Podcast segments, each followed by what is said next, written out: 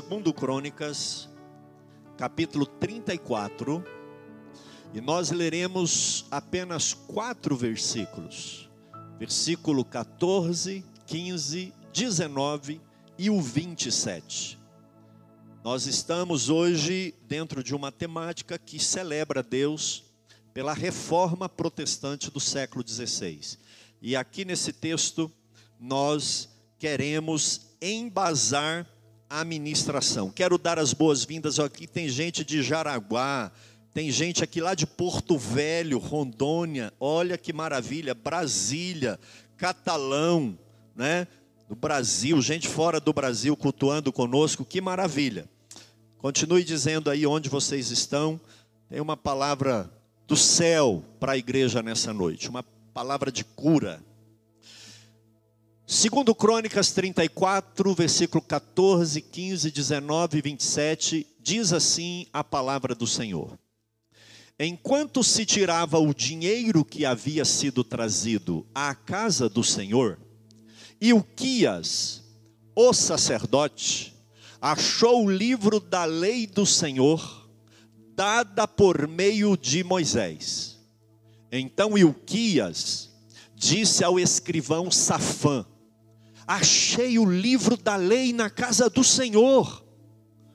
Quando o rei Josias ouviu as palavras da lei, rasgou as suas roupas. Visto que o seu coração se enterneceu, e você se humilhou diante de Deus, quando ouviu as ameaças que ele fez contra este lugar e contra os seus moradores, e se humilhou diante de mim, rasgou as suas roupas e chorou diante de mim, também eu ouvi a sua oração, diz o Senhor. Meus irmãos, eu quero falar nesse tema, não a voz acima das Escrituras. Você pode repetir? Vamos lá, um, dois, três.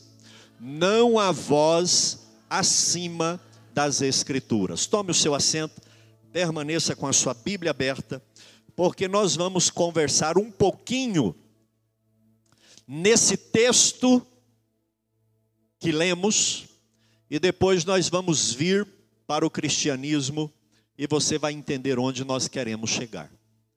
Amados, nós estamos diante de um contexto aqui do reinado de um homem chamado Josias. Josias. Josias ele assumiu o trono de Judá, o reino do sul, Judá e Benjamim, no ano 640 antes de Cristo. Agora esse moço aqui, ele tinha uma genética complicada, porque ele era neto de Manassés. E quando a gente vai ler a Bíblia, nós percebemos que Manassés foi um dos reis mais impiedosos que já houve na Bíblia. irmãos, Manassés, para resumir o que ele fez aqui, ele era tão endemoniado que ele sacrificou um filho dele para ídolos. Eu vou resumir tudo de errado que ele fez nesse extremo. Ele pegou um filho dele e ofereceu aos deuses pagãos. Naquela época era muito comum queimar os filhos a Moloque. Enchiam aquela estátua de madeira, colocava fogo e colocava a criança nas mãos daquela estátua. Ela fritava aos gritos, enquanto os sacerdotes de Moloque adoravam aquela entidade demoníaca. E Manassés, ele colocou idolatria, ele colocou imagem, ele fez tudo que não prestava no paganismo. O filho dele, o filho de Manassés, foi o rei chamado Amon. Era tão ruim que só reinou dois anos. Eles mataram Amon, porque ele era igual ao pai. Então Manassés foi um péssimo rei, e o filho dele, Amon, o próprio funcionário dele lá do palácio, a equipe matou o rei, falou: não dá para aguentar isso. Mataram o rei, e aí assumiu no lugar dele Josias. Josias tinha oito anos de idade. É natural que ele foi tutelado, ele foi acompanhado ali por um tempo, mas quando ele assume de fato o poder e ele governa, e ele faz isso assim com muito entusiasmo, totalmente diferente do pai e do avô. Amon e Manassés não influenciaram nada naquele menino chamado Josias. Preste atenção aqui. Então, esse texto que nós estamos lendo aqui é sobre ele. Josias fez uma reforma geral em Judá. Mudou muita coisa. E dentre as coisas que ele mudou foi no templo. Ele disse assim: Eu quero que deem uma reforma geral no templo de Jerusalém. É para deixar tudo aqui alinhado, arrumado. E eles começaram a colocar as coisas no lugar, e limpa aqui, ajeita ali. Então, começaram a contabilizar ali algumas coisas que tinham entrado no departamento onde guardava dinheiro. Lá na casa do tesouro, onde punha dinheiro, as ofertas e os dízimos, e o sacerdote está lá, e, e, todo mundo trabalhando, o escrivão. De repente, o que, que eles acham? Você concorda comigo que a gente acha o que está perdido, sim ou não?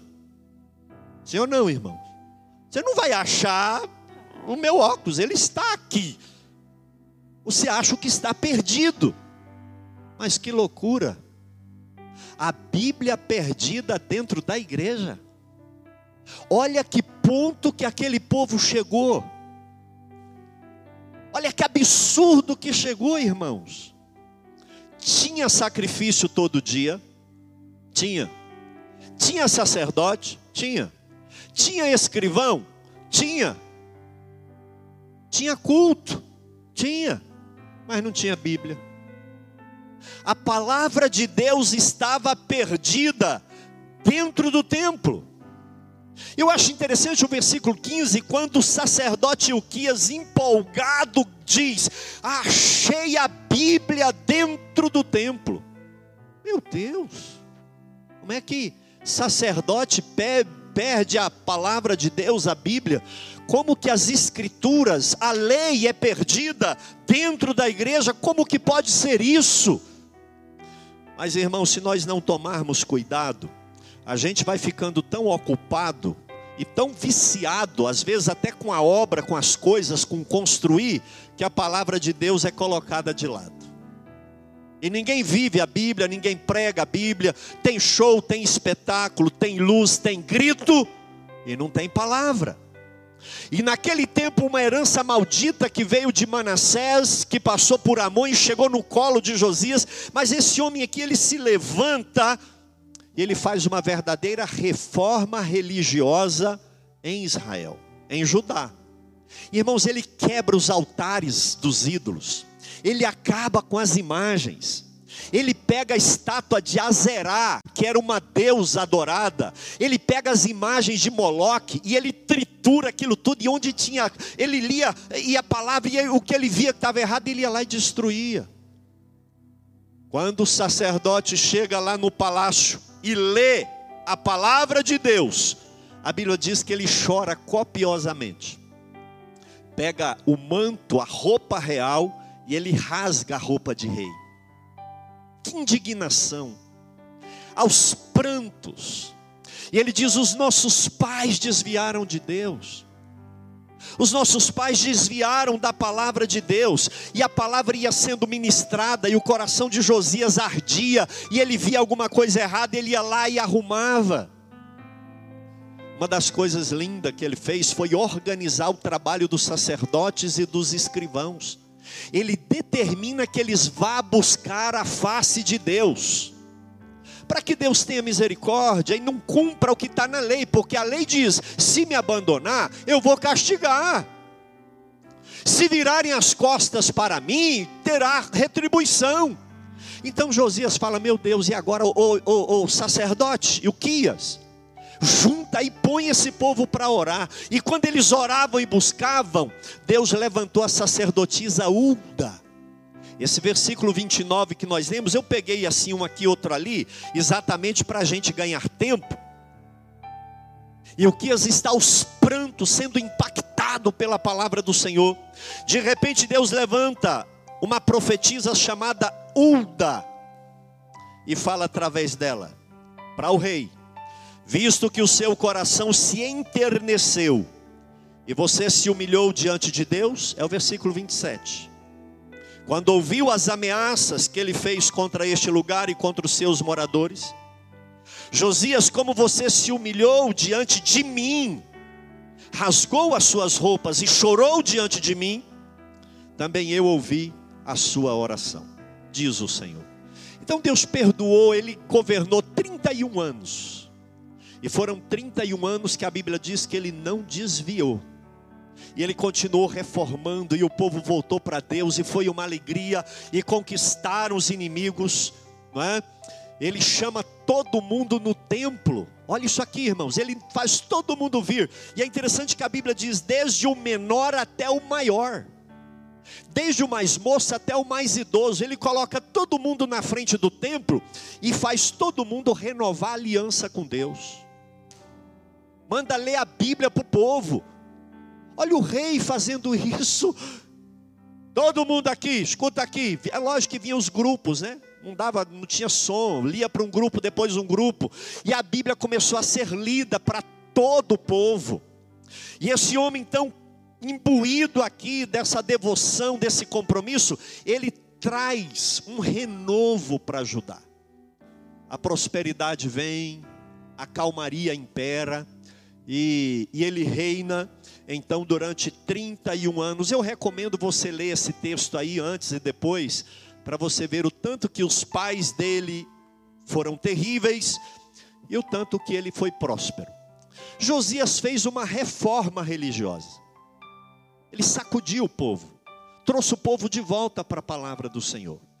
Feita essa introdução aqui, no texto que nós lemos, eu quero destacar para os irmãos que todo afastamento das Escrituras vai resultar como um desvio de Deus, tanto como igreja, como família, como indivíduo. Qualquer pessoa que se afastar das Escrituras, ele vai desviar de Deus. Como que eu desvio de Deus? Quando eu perco as Escrituras, quando eu não ando segundo a palavra do Senhor, quando essa palavra deixa de governar a minha vida, quando eu ando do meu jeito, faço o que eu quero, ninguém manda, eu não tenho que dar satisfação, e aí eu começo a perder a palavra do Senhor, mesmo estando na igreja, mesmo sendo de uma família evangélica, mas eu faço do meu jeito. Então, amados, o tema dessa palavra é que não existe uma voz acima das sagradas Escrituras. Ninguém pode falar e inviabilizar o que a Bíblia diz, que é a palavra do Senhor. Isso aqui é muito importante todo afastamento da Escritura vai resultar no desvio de Deus. Foi assim nos dias de Josias. Eu fiquei passado. A Bíblia perdida dentro da igreja. Nem o sacerdote sabia onde ela estava. Parece uma coisa absurda isso. Mas é verdade. Ocorreu. Agora, para o seu espanto, não foi só uma vez e não foi só no judaísmo. Isso aqui ocorreu também no cristianismo. Eu fiz essa leitura e essa introdução exatamente para te trazer para o ponto que nós vamos conversar aqui. Meus irmãos, com a vinda de Jesus Cristo, a morte de Jesus e a ressurreição de Jesus, a descida do Espírito Santo, quando tudo isso aconteceu, a igreja foi inaugurada na terra. Jesus ele vem, implanta o reino, mas a igreja só começa a atuar com a descida do Espírito Santo. Jesus disse assim: Fiquem em Jerusalém até que do alto vocês sejam revestidos de poder, porque eu vou mandar o Espírito Santo e ele vai empoderar vocês. Até lá, fiquem quietos. E foi isso que aconteceu. Atos capítulo 2, a palavra do Senhor diz que o Espírito Santo caiu. Jesus chegou lá no trono e derramou o Espírito Santo sobre a igreja. E por isso nós somos pentecostais. Nós somos pentecostais porque nós acreditamos que aquilo que aconteceu no dia de Pentecostes, lá em Atos 2, não foi só para aquele dia. Acompanhe a igreja, porque senão Marcos 16 está errado. Esses sinais seguirão os que crerem.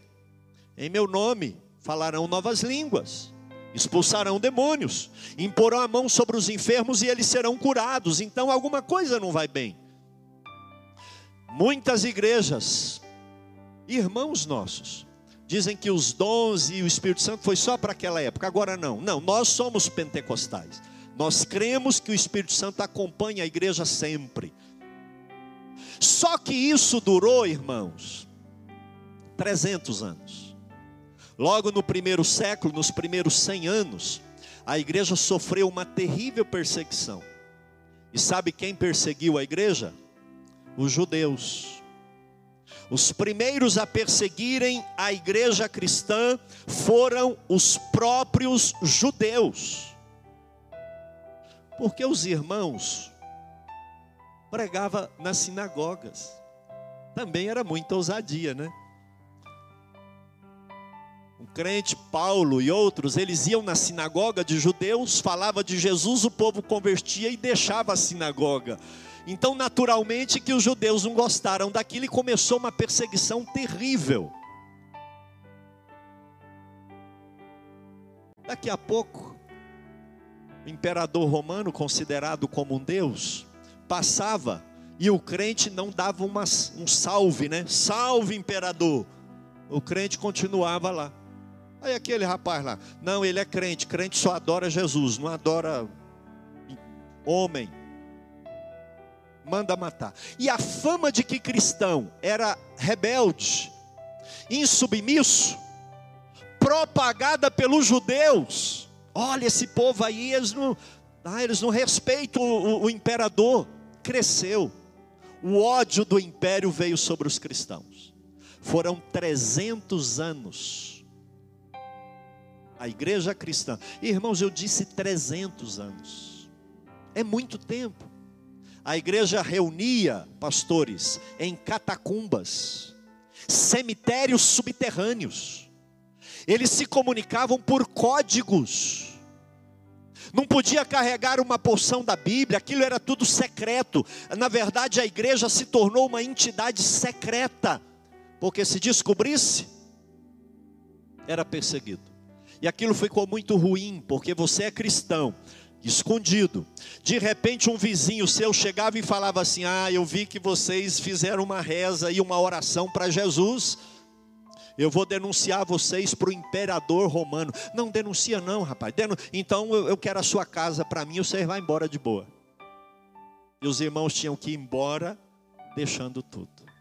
Ou então, quando assustava, o soldado já chegava, matava queimado, destruído, devorado por feras. E tudo que eles tinham era anexado ao império. Mas a igreja era pura. Morria um, convertia cem.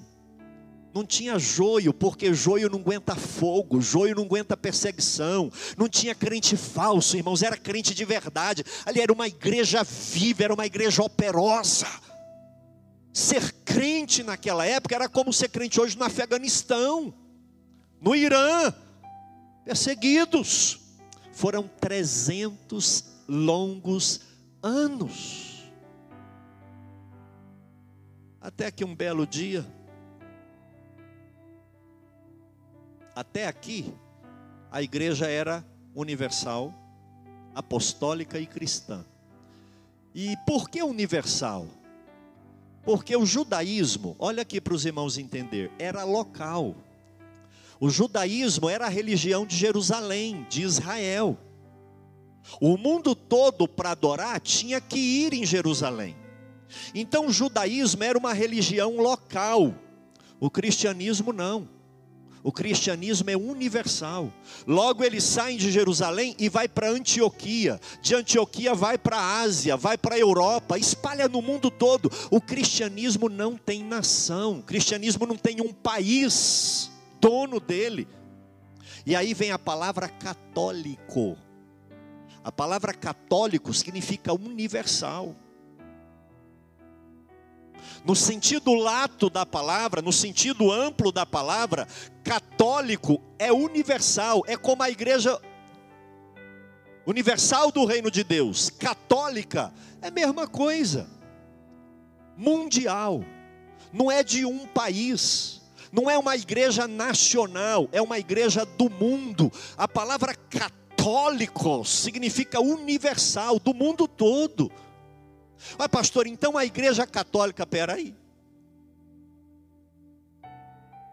Do mundo todo, quem tem Jesus é a igreja de Cristo. Então é universal, é católico. Apostólica, 300 anos de igreja católica universal, apostólica, porque seguia os ensinos dos apóstolos. E era uma igreja cristã, porque só adorava Cristo. Só adorava Cristo. Cristo, Jesus, Pai, Filho, Espírito Santo, Cristo, Cristo, Cristo, Cristo. Século 4. O imperador assume e o imperador antecessor a ele determinou uma das piores perseguições do cristianismo, Diocleciano. E não deu conta de acabar com o cristianismo. E ficou humilhado. Perseguiu, mas perseguiu terrivelmente. Segundo historiadores, Nero e Diocleciano, Nero no ano 64, Diocleciano lá no século 4, no início do século 4, foram as piores perseguições e não deu conta de acabar com a igreja. Quem assume? Constantino. O que, é que ele faz? A partir de hoje, a religião do império não é mais o paganismo, é o cristianismo. Já que a gente não pode vencer eles perseguindo, vamos colocar eles dentro do palácio. E ele faz um decreto, dizendo que a religião oficial do imperador e do Império Romano é o cristianismo.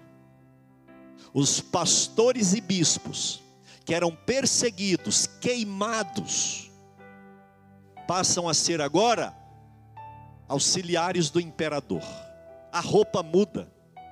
Vestia roupa simples, sandália. Agora não. Aqui você não pode ficar no palácio imperial desse jeito. Vamos colocar um chapéu colorido, uma manta, né? Aquela coisa, aquela pompa. Você acha que Pedro, que Jesus usou essas coisas aí? Você sabe do que eu estou falando? Esses paramentos, cadeira de ouro, cetro. Que é isso, irmãos? Nem Jesus e nem 300 anos de pastores.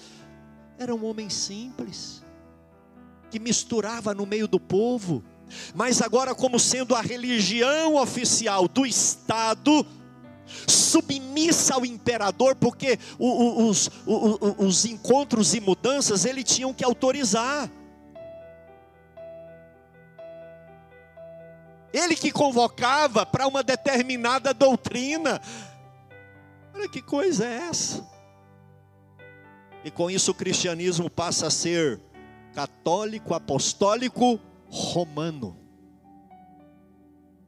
A igreja cristã nasce em Cristo. O catolicismo é parido por Constantino. A sede da igreja vai para Roma, junto do imperador, e está lá até hoje. Vaticano, Roma. E os ministros agora são políticos, eles são entrosados, é esquema. E a palavra de Deus é perdida dentro do templo. Ninguém mais fala em Bíblia, ninguém mais fala em mandamento. Que coisa absurda converter gente por decreto. Você acha que decreto converte alguém, irmão? Sim ou não? Óbvio que não. Aqueles pagãos vieram, mas a imagem do Deus dele estava lá. As nações eram conquistadas e se rendiam ao cristianismo, porque o imperador era cristão. Mas estava tudo errado. Ei, rapaz, mas agora como é que faz? Lá tem uma imagem, lá tem uma santa. É, é, irmãos, a palavra de Deus foi perdida e o paganismo entrou na igreja. como Manassés e Amon. Daí a gente foi lá no ano 640 antes de Cristo. Porque do século 4 até o século 16, eu estou te contando história. Isso é gravado e vai ficar nas redes sociais. Eu estou te falando história. Seria louco de elocubrar e inventar coisas aqui. Dá ouvido quem quiser. Foram mil e duzentos anos que a palavra de Deus ficou enterrada nos porões, empoeirados de imoralidade, de idolatria, de pecado e de tudo quanto é fornicação que você imaginar.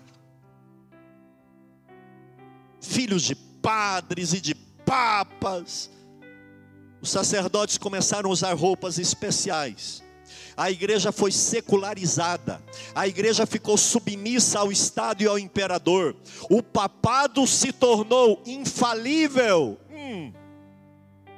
Aonde? A tradição da igreja tem a mesma autoridade da Bíblia. Não, isso aí não está na Bíblia, mas é tradição. Já tem 100 anos que a gente faz. Tradição tem a mesma autoridade da Bíblia. Por isso eu coloquei que não há voz acima das Escrituras. A Bíblia fala isso, mas a tradição fala isso. Então, deixa os dois. Mas não parou por aí, não. Doutrina do purgatório. Eu não coloquei em ordem cronológica. Tá? À medida que eu fui pensando, eu fui colocando aqui. Um foi mais antes, um depois. Exigência de penitência. Para perdoar pecado, você tem que ser castigado. Que isso? E aí tinham N penitências, dentre elas o pagamento de indulgência, pagar para perdão de pecado. A indulgência era um tipo de penitência. Você tem dinheiro? Então você não precisa sofrer chicotada. Paga, din-din. Pecados passados, e se você quiser garantir, você pode até pagar por pecado que você vai cometer. Pasmem, aquela basílica de São Pedro, revestidas de ouro e de arte, à custa de indulgência. Aquele ouro cravado naquelas paredes tem um preço muito alto. Porque Tétzel vendia a indulgência dizendo: quando a sua moeda cair no fundo do cofre, a alma do seu parente sai do purgatório. Blilim, blilim, blilim. Era só moeda, moeda de ouro. As histórias dizem isso. A Bíblia, escondida no porão, no sótão. Mariolatria. O imperador, tá, o, o sacerdote, padre, papa, nós estamos com um problema, porque aquele povo não tem Deus, tem deusa. O cristianismo tem que ter uma deusa no céu. Vamos subir Maria. Qual que é a mais tchan? Sobe Maria, pronto, tem deusa também. Então, se Atenas, se é Ceres ou qualquer outra deusa, não, nós temos também no cristianismo. Maria está lá, rogai por nós, pecadores. Está não, está guardando o arrebatamento da igreja. Onde está que ela subiu ao céu? Só Jesus, Ele é a primícia dos que dormem. Ele é o primeiro, o resto vai todo mundo junto. Mariolatria adoração de santos, definição de padroeiros. Irmãos, isso aqui, isso aqui é para moer. Adoração de relíquia. Isso aqui era uma coisa esquisita. O que, que era a relíquia? Tudo aquilo que fazia parte da história do cristianismo. Então alguém comprava e tinha um museu com as relíquias. Eu peguei aqui do Frederico Sábio, ele era governante da Saxônia, e ele tinha uma coleção com 19 mil relíquias do cristianismo. Você não ouviu mal. 19 mil relíquias. Eu anotei só algumas. Vê se não é terrível isso daqui. Palha do berço de, do menino Jesus. Lá. Essa palha. E aquilo vendia caro. Mecha da barba de Jesus Cristo. Relíquia da igreja. Um prego da cruz de Jesus Cristo um pedaço do pão da última ceia, um galho da sarça ardente de Moisés lá no alto do Monte Sinai, fio de cabelo de Maria, pedaço da roupa da Virgem Maria, dente e ossos. Irmão, diz que um corpo humano tinha lá 50 mil ossos, porque todo lugar tinha osso de Pedro. E as pessoas andavam vendendo aquilo. Não, isso aqui foi achado lá. E, as, e os ricos compravam. Agora preste atenção. A igreja dizia que a veneração de uma relíquia valia 100 dias de indulgência no purgatório. Se você adorasse uma relíquia dessa, venerasse, ó oh, cabelo de Jesus Cristo, o meu parente 100 dias a menos no purgatório. Ah, eu tenho que adorar o prego, eu tenho que reverenciar isso e aquilo. E a Bíblia? Perdida. Manassés e Amon, e Moloque, e Azerá, e tudo que não presta entraram no cristianismo. Não. Os evangélicos não saíram da igreja romana. Nós voltamos para o cristianismo. Nós voltamos para ser igreja cristã. Foi isso que aconteceu. A Bíblia estava perdida dentro da igreja e a missa era em latim. O sacerdote cantava de costas o texto bíblico e o público era todo analfabeto, falando amém. Bíblia escondida. Por isso nós estamos celebrando os 504 anos da reforma, porque se hoje a Bíblia é lida em português, em alemão, em inglês, cada um segundo o seu país, é porque a reforma protestante fez isso. Foi lá e pegou a Bíblia e colocou na mão das pessoas. Estava escondida. A humanidade não entende, fica nesse negócio aí, estaria até hoje nessas trevas e nessa cegueira terrível. O povo só dizia amém. Toda reforma religiosa ou avivamento espiritual são resultados da volta do povo de Deus à palavra. Foi assim com Josias, foi assim com Neemias, foi assim com Esdras, foi assim com Lutero. Um padre, um padre Estava dando aula sobre a Bíblia. Depois você estuda mais. Eu quero ser bem geral aqui para você entender o espírito da reforma. Um dia ele depara com Romanos 1,17. O justo viverá por fé. O justo viverá por fé. Aí a indulgência. E Maria? E as relíquias? E, e, o, e, a infalibilidade. Então o Papa não tem poder de perdoar pecado, porque se ele não perdoa, é a fé. O justo vive por fé. Ué, então a igreja não está certa. Aí ele pega a Bíblia, escreve 95 ideias contra a igreja da época. Você que tem mais curiosidade, depois lê. Ele começa a achar na Bíblia: isso aqui está errado, isso aqui está errado.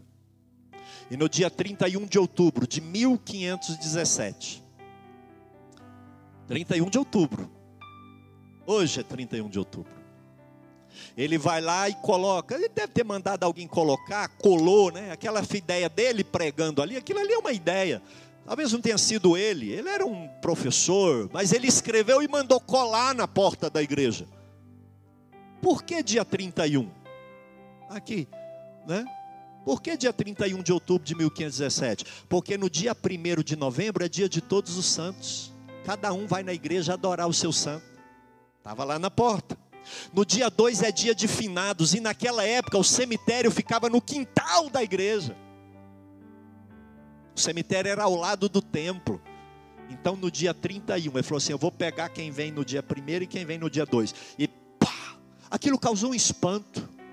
O Papa não é infalível. Maria não salva ninguém, e indulgência não perdoa pecado. Vocês estão jogando dinheiro fora. E foi falando, falando, falando, falando, falando, e a palavra de Deus foi achada novamente. E é de lá que nós viemos. Batistas, presbiterianos, assembleianos, luteranos, ortodoxos, é, é, assembleianos, igreja de Deus, igreja de Cristo, ao longo do tempo foi vindo e nós chegamos aqui. Por isso eu acho importante que nós hoje louvemos a Deus pela reforma protestante do século 17. Não foi só Lutero. Antes dele, a igreja perseguiu muita gente. Depois dele, muitos vieram, como Calvino, Jerônimo Savonarola e muitos. Eu te recomendo a estudar sobre isso. Ver filmes, tem excelentes filmes sobre isso também. Ao todo, foram cerca de 200 anos de guerra, de perseguições, de luta, para que hoje nós fôssemos reconhecidamente aceitos como igreja. Nesses 504 anos da reforma protestante, por que nós fazemos um culto agradecendo a Deus? Primeiro, é parte da nossa história. É parte da nossa história. A reforma protestante faz parte do nosso tronco. Segundo, foi a redescoberta da palavra, lá nos porões empoeirados de uma igreja desviada e herege, que a palavra de Deus é colocada de novo no altar. Houve libertação de muitas heresias. E por isso nós celebramos a reforma religiosa. Porque nenhuma voz, nem de homem, nem de igreja, deve se elevar acima das Escrituras. Se alguém falar algum evangelho ou alguma mensagem contrária a essa Bíblia, fique com a palavra do Senhor. Não perca a palavra de Deus na sua vida. Eu convido você para ficar de pé em nome do Senhor Jesus. Às vezes, às vezes, olha aqui para mim, por favor, irmãos. Às vezes eu fico apavorado a gente vê tanta coisa na internet aí de culto, de igreja, de libertação. Tem nada de Bíblia, não. Camarada com olé de bola expulsando demônio, camarada com. Tem Bíblia nisso não. Água ungida de Jerusalém, pedra do Monte Sinai, sal grosso do Mar Morto. Onde está isso aqui? não perca a palavra de Deus na sua vida. Tem coisa que pode até dar certo, mas não é bíblico, não é correto. Pastor, mas Deus é amor, é amor, mas aqui fala que é pecado. É papai e mamãe, é homem e mulher. Você sabe do que eu estou dizendo. Tem igreja para tudo quanto é gosto, mas olha aqui, quantas dessas a Bíblia está no altar e é pregada. Porque muitas, a Bíblia está escondida, empoeirada, e não é pregada. São igrejas e movimentos que atraem multidões de pessoas vazias de Deus, secularizadas e frias. Um dos temas da reforma é que a igreja reformada sempre reformando. A igreja nunca está pronta porque ela é liderada por homens e mulheres imperfeitos. Ninguém é dono da verdade. A palavra de Deus é a voz que se eleva acima de todas. Então tenha, tome cuidado. Veja se a palavra de Deus está onde ela deve estar. Onde, pastor? No meu coração e na minha mente. Eu quero orar com você. Pegue a sua Bíblia nos 504 anos da reforma, eu quero te chamar de volta para a Bíblia. Eu quero te chamar de volta para a palavra de Deus. Pegue a palavra do Senhor. Leia a palavra. Pregue a palavra. Memorize a palavra. Aprenda a palavra Busque o Deus da palavra. Deus tem um compromisso com essa palavra. Quando Josias cumpriu a palavra, Deus levantou a profetisa e falou assim: Agora eu ouvi a sua oração. Quem não anda segundo a palavra, Deus escuta, mas não dá ouvido. Pegue a sua Bíblia, eu quero orar com você. Querido Deus, temos tanto que melhorar como igreja, Senhor. Temos tanto que despertar ainda nesse mundo perdido, iludido. que marcha a passos largos para a perdição eterna. Pessoas secularizadas, materialistas, que não buscam o teu espírito, que não tem vida contigo e que não ama a sua palavra de verdade, porque se amasse teria tempo para lê-la e andar de acordo com ela. Ah, Deus, aviva-nos, aviva-nos. E eu sei que isso só vai acontecer quando o povo se voltar para a palavra. Irmãos, quando a igreja volta para a palavra, Deus aviva, Deus reforma, Deus muda quando a palavra deixa de ser um, um, um, mero instrumento ali de uma relíquia do cristianismo e passa a ser uma palavra viva, que eu não posso ficar um dia sem ler, eu não posso ficar um dia sem falar dessa palavra. Eu quero aprender, eu quero memorizar, eu quero saber onde está, eu quero conhecer a palavra. A bênção de Deus vem e nos aviva. E Deus diz: agora eu escuto as suas orações eu ministro um renovo de amor, um amor insaciável no seu coração pela palavra.